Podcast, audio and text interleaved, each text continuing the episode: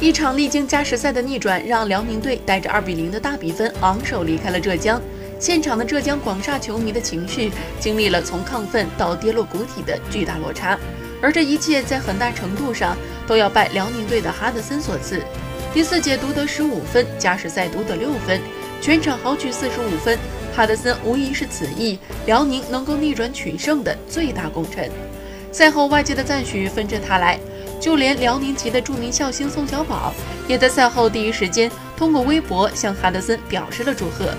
众所周知，外界一直调侃宋小宝和哈德森在长相和肤色上略有几分相似。本场过后，手握领先优势的辽宁队似乎已经一只手摸到了至尊顶。